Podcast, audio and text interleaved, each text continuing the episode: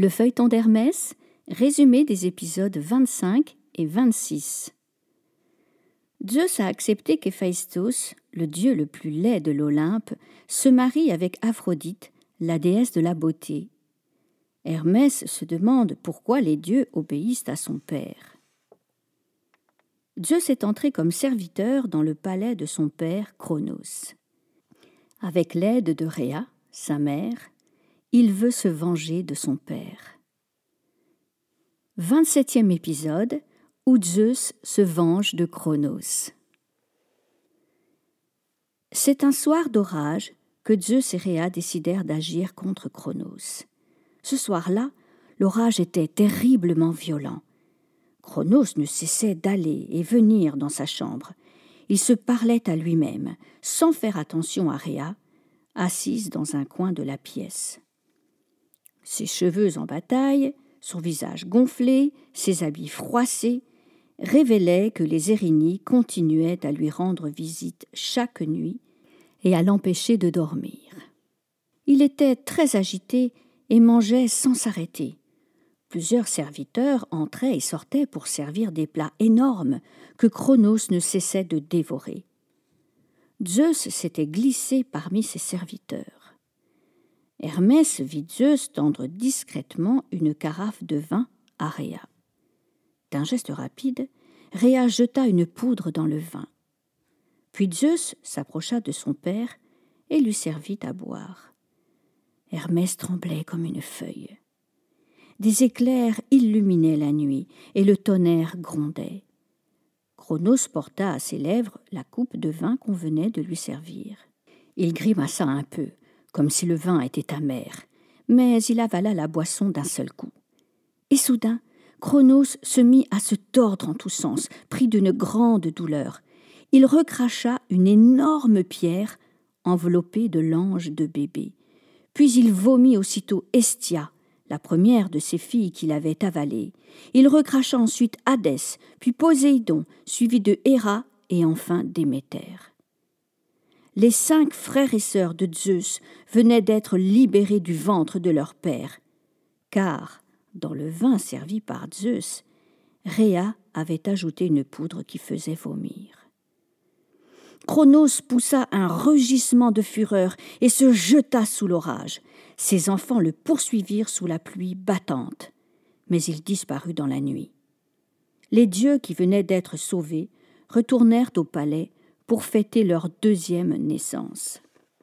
Ils ne cessaient d'embrasser Zeus et de lui jurer une fidélité totale. Soudain, une voix s'éleva au milieu du tumulte. Mes enfants, vous devriez vous préparer à combattre, car votre père ne va pas céder ainsi. Une guerre va éclater. C'était Rhea qui tentait de les mettre en garde. Zeus mit un genou à terre, embrassa respectueusement la main de sa mère et demanda Mère, que devons-nous faire? La déesse n'hésita pas. Installez-vous sur l'une des plus hautes montagnes que vous trouverez et préparez vos armes.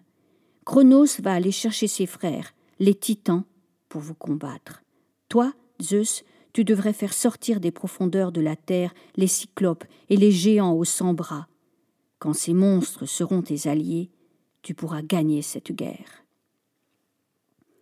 Hermès suivit Zeus jusque sur une très haute montagne dominant la terre. En approchant, Hermès reconnut le mont Olympe. Nous sommes désormais les Olympiens, dit Zeus à ses frères et sœurs. Puis il accueillit les cyclopes et les géants aux cent bras. Lorsqu'Hermès vit arriver tous ces monstres sortis de sous la terre, il n'était pas rassuré.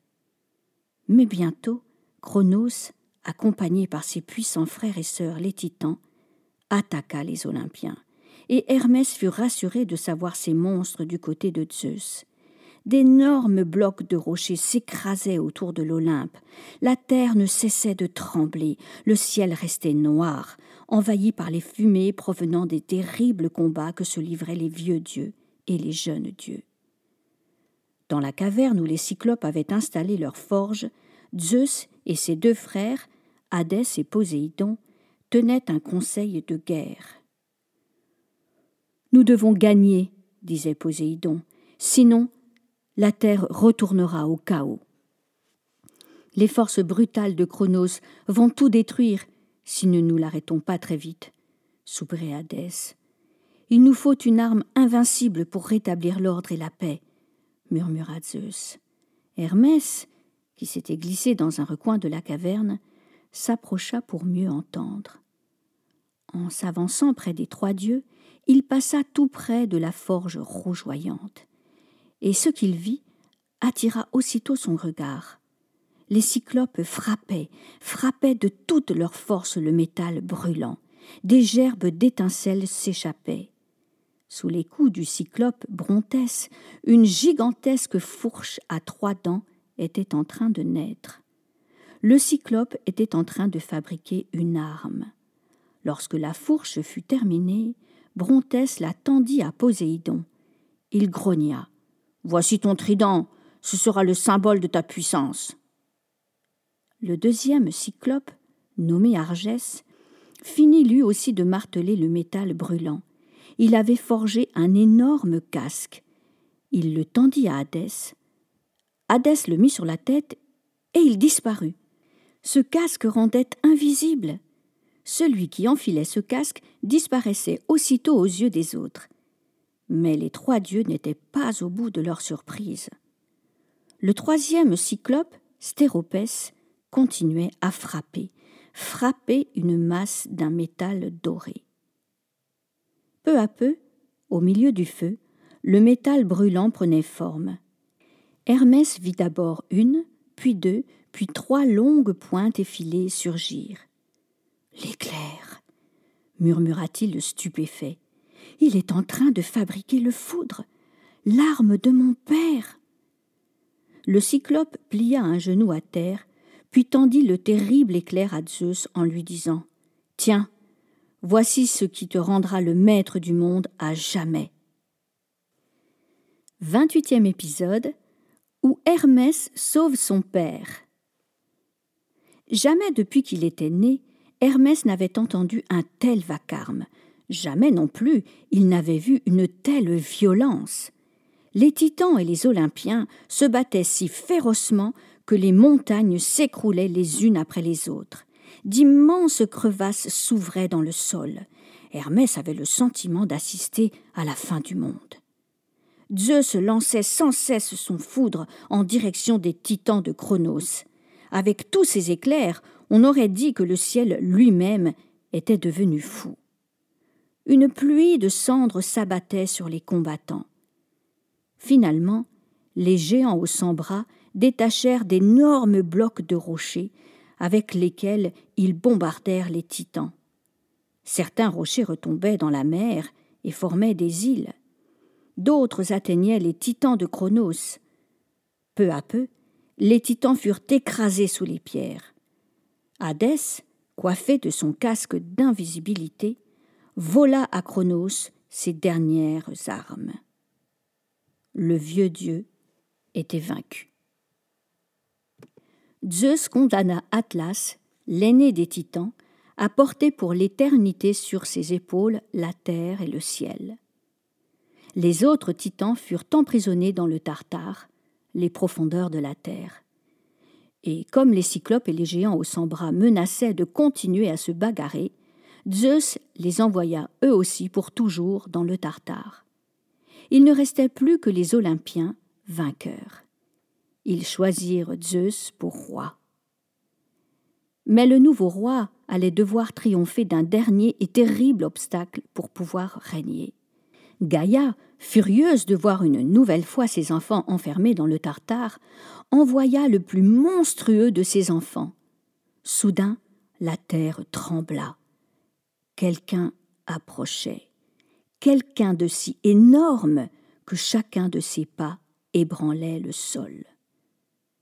Hermès fut frappé d'horreur. Le monstre qu'il vit alors apparaître était plus effroyable que tout ce qu'il avait jamais vu auparavant. Ses ailes noires immenses masquaient le soleil. Sa tête touchait les étoiles. Elle était composée de centaines de vipères sifflantes. Ses yeux lançaient des flammes, et de sa bouche sortaient des roches brûlantes. son corps était constitué d'une multitude d'anneaux de serpents. Ce gigantesque monstre s'appelait Typhon. Hermès eut juste le temps de s'abriter derrière un rocher. Le monstre était passé. Typhon atteignit l'Olympe.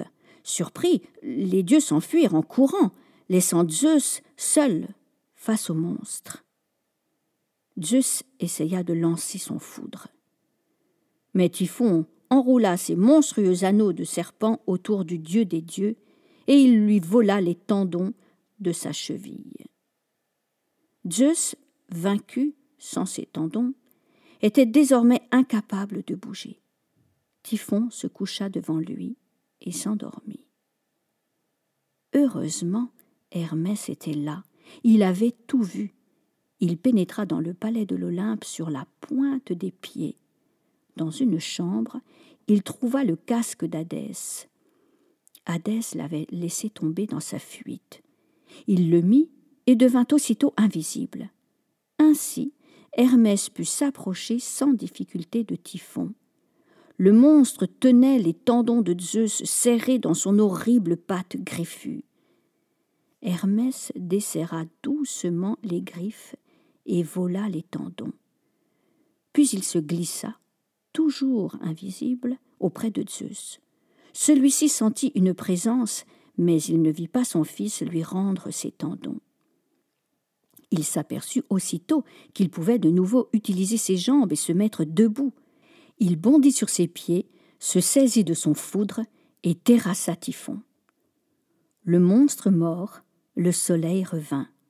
Un brusque coup de vent emporta loin au-dessus des mers le corps de Typhon.